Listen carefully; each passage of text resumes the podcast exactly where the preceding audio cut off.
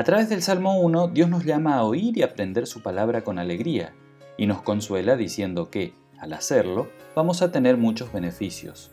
Como un árbol plantado a la orilla de un río crece y se llena de frutos pese a las sequías, así también todas nuestras palabras y acciones prosperarán más allá de todos los adversarios y enemigos. Las cosas que aprendemos en el mundo no proporcionan tales bendiciones.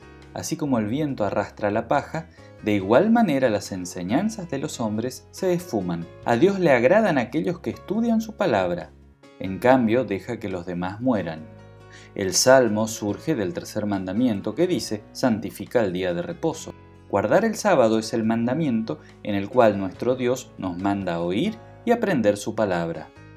El Salmo 1 queda comprendido también en la segunda y tercera petición del Padre nuestro. Venga a nosotros tu reino y hágase tu voluntad así en el cielo como en la tierra. Tanto el reino de Dios y su voluntad se nos comunican en las sagradas escrituras.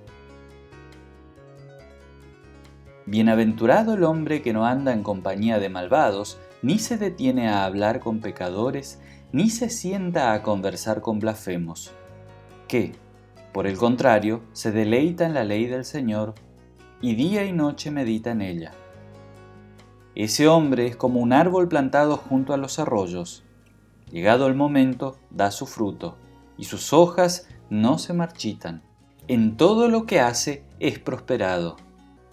Con los malvados no pasa lo mismo. Son como el tamo que se lleva el viento. Por eso los malvados y pecadores no tienen arte ni parte en el juicio, ni en las reuniones de los justos. El Señor conoce el camino de los justos, y la senda de los malos termina mal.